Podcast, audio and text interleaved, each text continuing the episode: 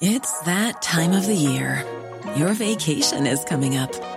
You can already hear the beach waves, feel the warm breeze, relax, and think about work. You really, really want it all to work out while you're away. Monday.com gives you and the team that peace of mind. When all work is on one platform and everyone's in sync, things just flow wherever you are. Tap the banner to go to Monday.com.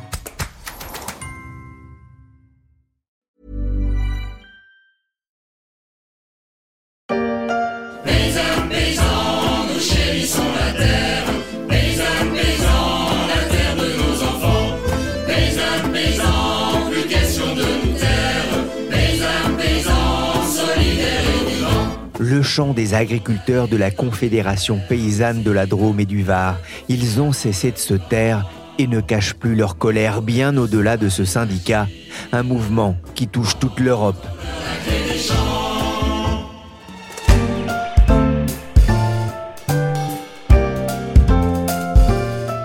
Je suis Pierrick Fay, vous écoutez La Story, le podcast d'actualité de la rédaction des Échos, un programme disponible sur toutes les plateformes de téléchargement et de streaming et dès 17h sur leséchos.fr. Une armée de tracteurs pour prendre possession des axes autoroutiers qui mènent à Paris. Comme vendredi, la FNSEA et les jeunes agriculteurs annoncent vouloir paralyser la capitale à partir de demain 14h. Ils approchent petit à petit, à la vitesse de leur tracteur, avec la volonté de mettre la pression encore plus sur les pouvoirs publics et en particulier sur le Premier ministre, dont le discours de politique générale était très attendu par des agriculteurs remontés comme des coucous.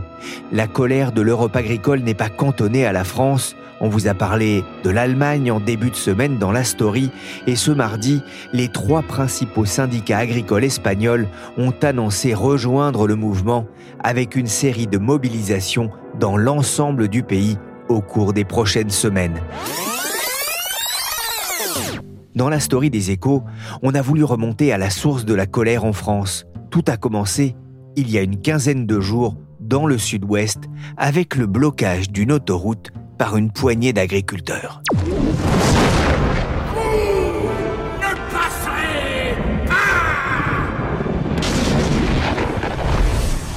Bonjour Gabriel Grésillon. Bonjour Pierrick. Grand reporter aux échos, en fin de semaine dernière, vous vous êtes rendu en Haute-Garonne à la rencontre des agriculteurs en colère. Pourquoi avoir choisi cet endroit? Eh bien, tout simplement parce que c'est de là qu'est parti le mouvement des agriculteurs qui secouent toute la France désormais. Donc, euh, il m'a semblé intéressant d'aller essayer de comprendre les causes de ce point de départ. Voilà. À direction donc Saint-Élix-le-Château, 850 habitants au sud-ouest de Toulouse, un village traversé par l'autoroute A64. C'est un village comme il en existe des milliers en France? C'est un village que je mentionne dans l'article que j'ai écrit. En fait, c'est un des nombreux endroits euh, où je suis passé. C'est un petit village où j'avais en fait rendez-vous avec un agriculteur et où j'ai pu constater euh, à l'entrée du village que le panneau avait été monté à l'envers parce que vous savez qu'il y a tout un, un mouvement qui s'appelle On marche sur la tête qui a été euh, impulsé par des jeunes agriculteurs du Tarn, donc euh, juste à côté, hein, et qui consiste à, à monter à l'envers les panneaux à l'entrée des villages pour justement alerter un petit peu les Français sur ce qu'ils considèrent être un monde qui marche par-dessus tête. Près de 300 communes dans le Tarn ont subi l'assaut du gang des panneaux. Les responsables sont les agriculteurs. On dévisse les, écrous de derrière et puis on retourne le panneau. Ça prend euh, à peu près, on va dire, 10 euh, secondes. Depuis une semaine, chaque nuit, ils retournent les pancartes. Une action symbolique pour crier leur ras-le-bol et dénoncer ce qui est pour eux un non-sens politique. Ah, le journal de 13h de TF1 en avait parlé il y a déjà plusieurs mois, en novembre dernier, le symbole de la colère qui couvait notamment euh, chez les jeunes agriculteurs. Gabriel, pourquoi le mouvement a-t-il démarré là-bas dans le sud-ouest?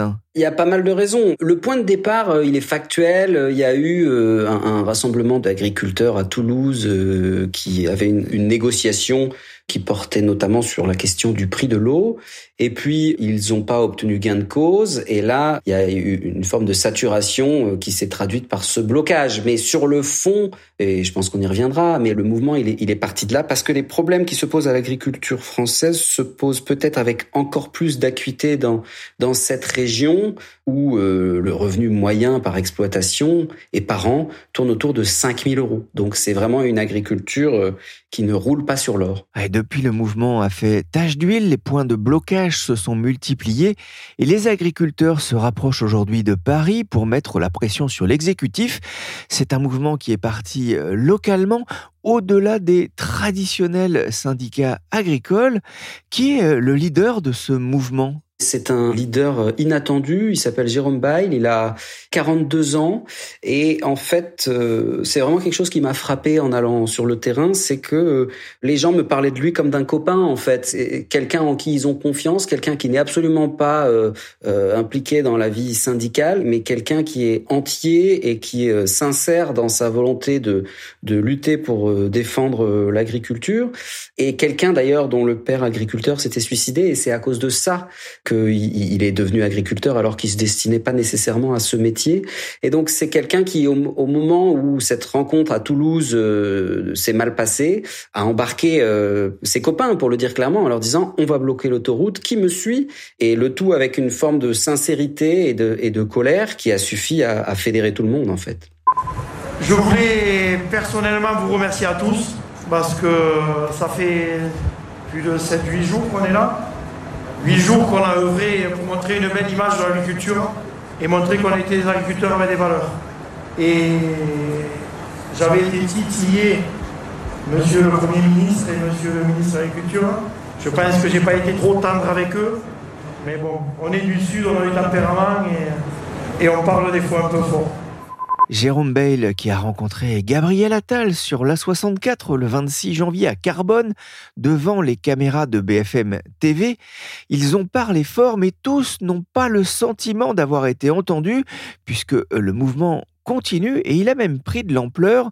C'est un mouvement qui rappelle un peu celui des, des Gilets jaunes même si le poids des syndicats reste fort dans l'agriculture par rapport aux gilets jaunes, je trouve que c'est une comparaison intéressante. Moi, il me semble qu'il y a une différence euh, fondamentale, c'est que euh, on est là face à une corporation qui essaye de, défendre ses intérêts, alors que le mouvement des gilets jaunes, dites-moi si je me trompe, mais il était beaucoup plus protéiforme et, finalement un peu difficile à, à, saisir avec le temps. Là, les revendications sont claires. Par contre, il y a un, un vrai point commun, c'est que oui, il y a des syndicats dans l'agriculture, mais moi, c'est quelque chose qui m'a vraiment frappé pendant ce reportage, c'est que tous les agriculteurs auxquels j'ai parlé, je dis bien tous, étaient ravis d'avoir court-circuité les syndicats. C'est-à-dire que dans cette histoire, ils présentaient les choses en disant maintenant les syndicats se raccrochent aux branches pour essayer d'être ceux qui ont euh, organisé les choses. La vérité, c'est que c'est pas eux, c'est nous. Donc, je trouve que là, le parallèle avec les, les gilets jaunes est tout à fait pertinent. C'est-à-dire que c'est un mouvement un peu éruptif et totalement inattendu, en fait.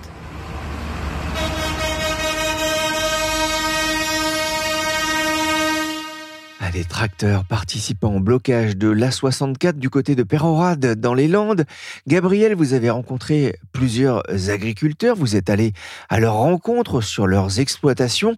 Parmi eux, Laurent Abadi, c'est à lui seul un concentré des difficultés rencontrées par le secteur? Oui, on peut dire ça comme ça. Euh, on peut aussi dire que la plupart des agriculteurs auxquels j'ai parlé sont eux-mêmes un concentré des difficultés rencontrées par le secteur, parce que en fait, ils connaissent tous une série de problématiques qui sont lourdes et qui rendent leur vie euh, difficile. Laurent Abadi, c'est un éleveur, donc lui, il vend des veaux, donc il a il a des vaches et ce qu'on appelle des blondes d'Aquitaine, et bah, il est confronté à, à, toutes sortes de problématiques. D'abord, il a aussi euh, ses propres champs de céréales parce que c'est avec ça qu'il nourrit ses bêtes, mais il faut parfois rajouter des compléments alimentaires. C'est le cas cette année. Et puis, il est confronté à toutes les problématiques dont on m'a parlé pendant ce reportage, et en particulier une maladie qu'on appelle euh, la MHE pour maladie hémorragique épisodique. C'est une maladie qui est arrivée d'Espagne par un moucheron, en fait, donc qui a touché ce territoire avant d'autres en France. Elle n'a pas forcément une mortalité énorme sur les vaches, même si elle tue quelques bêtes. Laurent Abadi, il a perdu une vache. Mais par contre, les vaches malades sont malades longtemps, elles peuvent avorter, elles sont stériles, elles nécessitent des traitements, etc. Et donc en fait, pour les agriculteurs de la région, c'est un stress parce que c'est beaucoup de, ils doivent surveiller ça comme le lait sur le feu, et puis ils vont avoir des veaux en moins, ils vont avoir des surcoûts substantiels. Alors là, on est dans une période où la MHE, elle, elle est pas encore trop problématique parce qu'on est l'hiver et que le moucheron ne prolifère pas, mais tout le monde se demande ce qui va se passer au printemps quand a priori le, moucheron justement va, réapparaître. Il y a quand même des indemnisations de l'État euh, prévues euh, pour euh, aider les agriculteurs, ce qu'on a pu voir aussi par exemple dans le cas des, des épidémies de grippe aviaire. Alors oui, il y a des indemnisations. Potentiellement, si tout ça est bien fait, on pourrait imaginer que les bêtes euh, mortes soient remboursées à 100%. Il y a deux problèmes que ça pose. Le premier, c'est le temps de déblocage des fonds, parce que comme souvent, ben, les agriculteurs, eux, ils doivent assurer la trésorerie Or, figurez-vous que bah, de la trésorerie, ils en ont peu. Donc ça, c'est un des problèmes. Et puis le deuxième problème, c'est que comme je vous l'expliquais, il s'agit pas juste d'un coût lié aux, vaches qui décèdent. Laurent Abadi, il a perdu une vache. Mais son sujet, c'est pas qu'on lui rembourse une vache. Son sujet, c'est qu'il va avoir beaucoup moins de veaux qui vont naître, parce qu'il va avoir beaucoup de vaches qui vont être stériles. Donc, en fait, c'est une perturbation beaucoup plus forte que de se faire juste rembourser la mort de X individus. Il y a la question aussi hein, de ce que touche de la rémunération des agriculteurs qui demandent aussi à être euh, payés en fonction de ce qu'ils appellent leur juste travail. Combien gagnent-ils? Bah, Écoutez, euh, Laurent Abadi, il se verse un salaire de en moyenne 800 euros par mois. Et alors là, c'est pas tous, mais c'est comme l'immense majorité des gens à qui j'ai parlé pendant ce reportage. Une fois qu'il a dit son salaire, il enchaîne en disant de toute façon, s'il n'y avait pas ma femme, on s'en sortirait pas. Et ce revenu de 800 euros euh, dont il parle, il est en ligne avec euh, les autres témoignages que j'ai pu avoir, euh, qui gravitent autour de 1000, souvent un peu en dessous. Ce sont des gens qui travaillent énormément et qui gagnent peu, il faut bien le dire. Et c'est un sujet dont il parle facilement? Avec cette question aussi, comment est-ce qu'on peut vivre avec 800 euros par mois quand on est agriculteur? Ce sont des choses dont il parle? Oui, en tout cas, moi, j'ai trouvé que la communication était extrêmement simple. Je pense que c'était euh, des gens qui avaient euh, tout simplement besoin d'être entendus et qui étaient heureux de pouvoir s'exprimer sur ces sujets. Alors évidemment toujours sur la question du revenu, c'est pas la première question qu'on leur pose. Hein. D'abord on discute un peu, on, on laisse s'installer une forme de confiance, mais à la fin ils avouent ce genre de choses.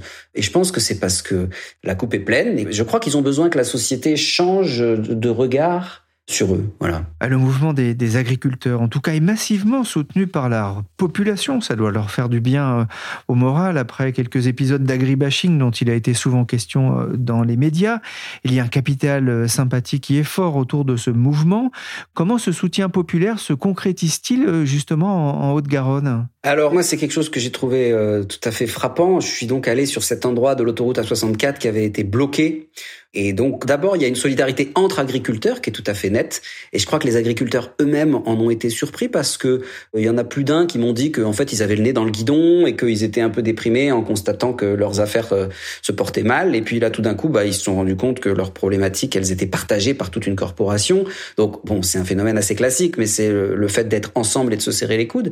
Mais je crois que ce qui les a le plus surpris, c'est aussi la solidarité euh, des gens de la région. Hein. Sur l'endroit où je suis allé, il y avait la liste de tous les commerces de tous les particuliers qui leur avaient apporté du soutien. Du soutien, ça veut dire euh, essentiellement des choses à manger et à boire. Donc, euh, il y avait des victuailles euh, en veux-tu, en voilà, là où j'étais. donc ça, c'était tout à fait net. Il y avait aussi des les voitures qui passaient sur le pont au-dessus régulièrement. Il y avait des coups de klaxon, vous savez, des petits coups de klaxon rythmés et légers qui veulent dire on est avec vous. Et je crois que ça, c'est une composante très importante dans ce qui s'est passé et, qui explique aussi pourquoi ce mouvement a été aussi puissant. C'est parce qu'il a été lui-même surpris de ce soutien populaire.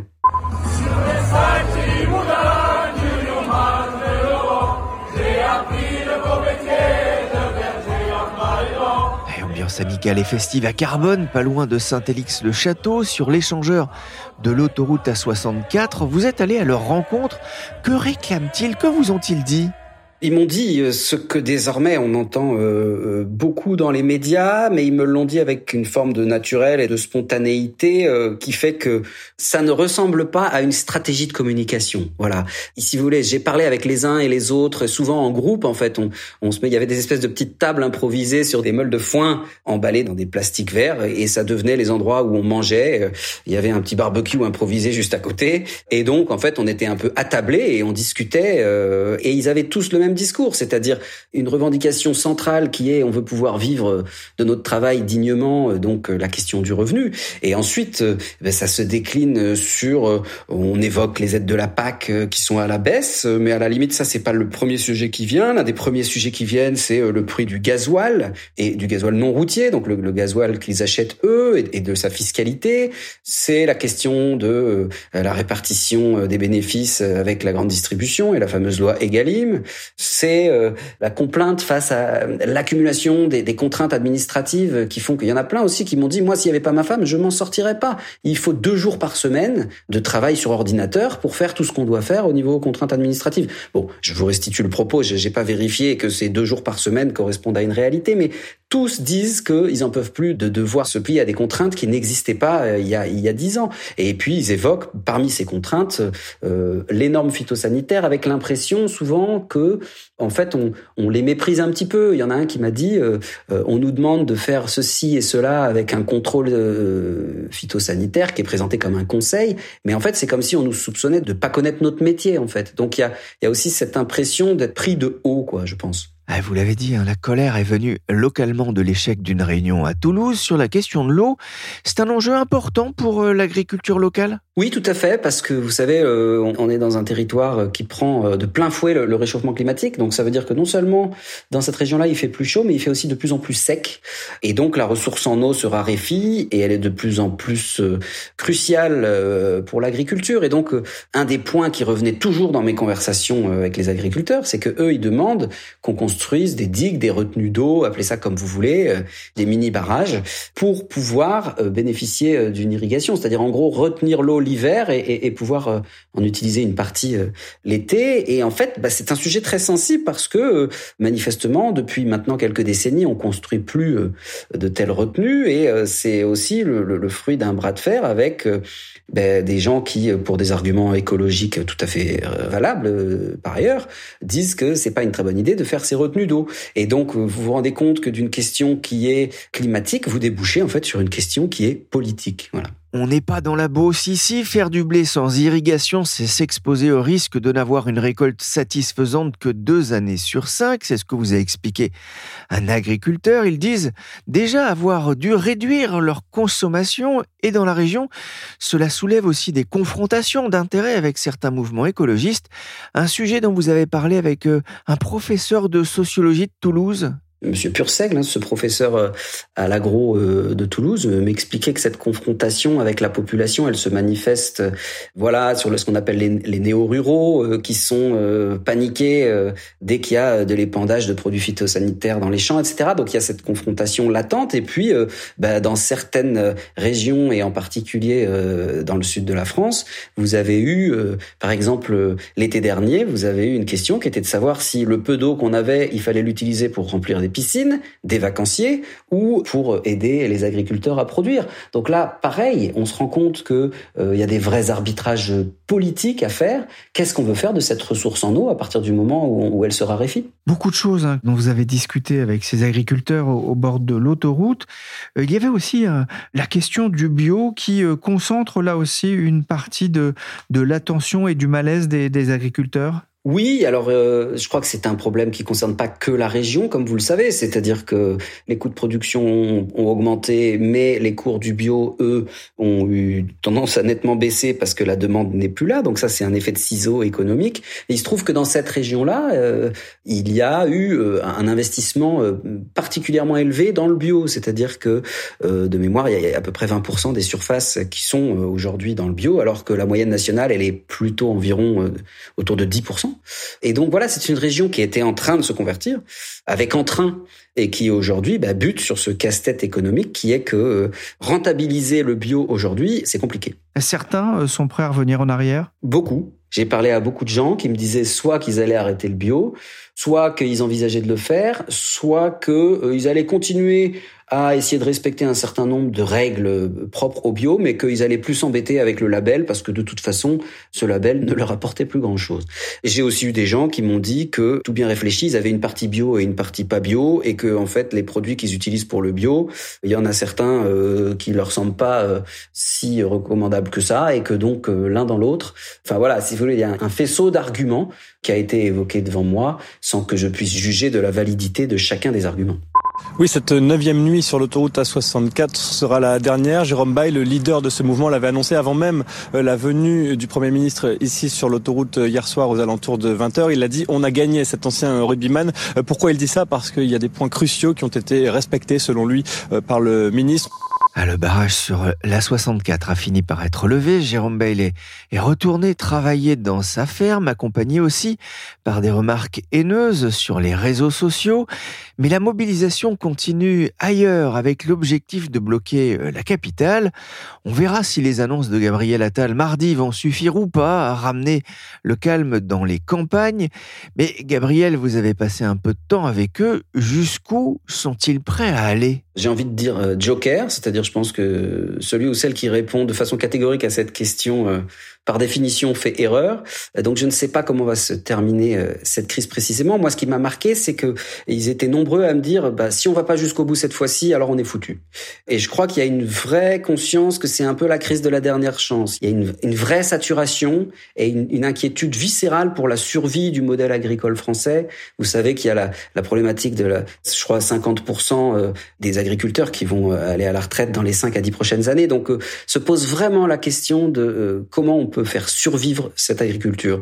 Donc ça, c'est le premier élément de réponse que je peux donner.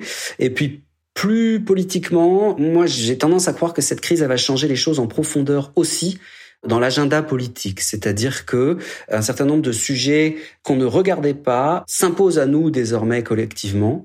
Et ça se voit d'ailleurs. Euh, J'étais correspondant à Bruxelles auparavant et je garde un œil sur l'agenda européen et regardez ce qui se passe aujourd'hui par rapport au Green Deal, le fameux pacte vert. Les textes ont été largement vidés de leur substance depuis plusieurs mois. Donc il y a une prise de conscience pan-européenne. Vous regardez ce qui se passe aux Pays-Bas, vous regardez ce qui se passe en Allemagne, etc., etc. Il y a une prise de conscience que on a probablement manqué de vigilance vis-à-vis de la ruralité.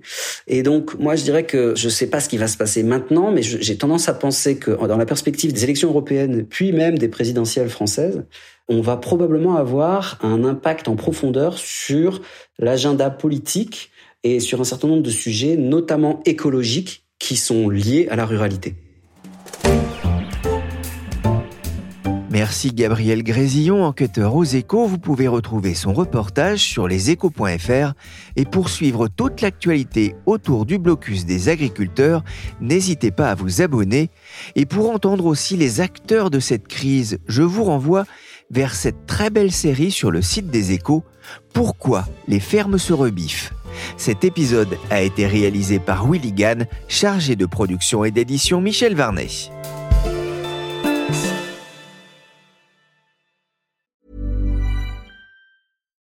Support comes from ServiceNow, the AI platform for business transformation.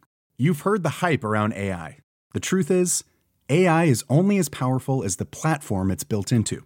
ServiceNow is the platform that puts AI to work for people across your business, removing friction and frustration for your employees, supercharging productivity for your developers, providing intelligent tools for your service agents to make customers happier all built into a single platform you can use right now.